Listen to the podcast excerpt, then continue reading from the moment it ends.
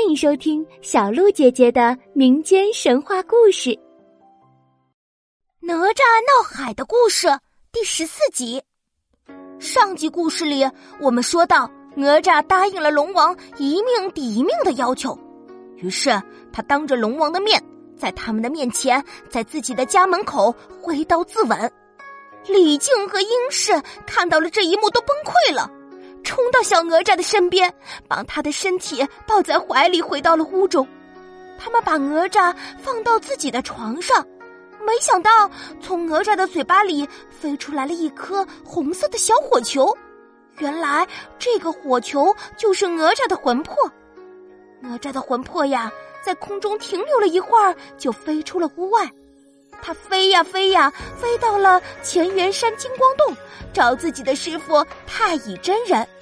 其实太乙真人早就知道哪吒会历经此一劫，他心知肚明，这是灵珠子转世必经的一场劫难。于是他带着哪吒的魂魄下山来，找到已经伤心欲绝的李靖夫妇，和他们说了让哪吒复活的方法。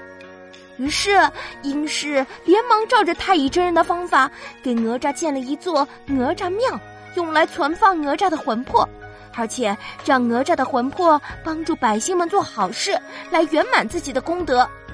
就这样，哪吒的魂魄每天都会帮助很多有需要的人，哪吒庙的香火也就越来越旺。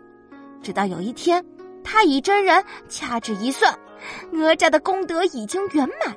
于是他不慌不忙的到荷花池里摘起了荷花、荷叶，然后又挖了几节嫩藕，摆出了一个人的样子，然后大叫一声：“哪吒哪吒，还不快快起来！”那荷花、荷叶和嫩藕马上变成了哪吒的样子，慢慢睁开眼睛，伸了个懒腰，就好像是睡了一大觉一样。重获新生的哪吒顿时变得稳重了很多，也更加有责任感了。于是他潜心修炼，认真的跟着师傅学本领、学做人。不久之后，姜子牙终于来请哪吒做伐纣先锋了。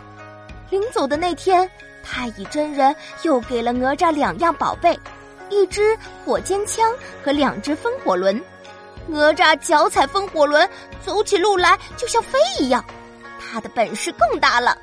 现在的哪吒不仅勇敢正义，而且也多了一分责任心。最后，终于成为了伐纣的大英雄。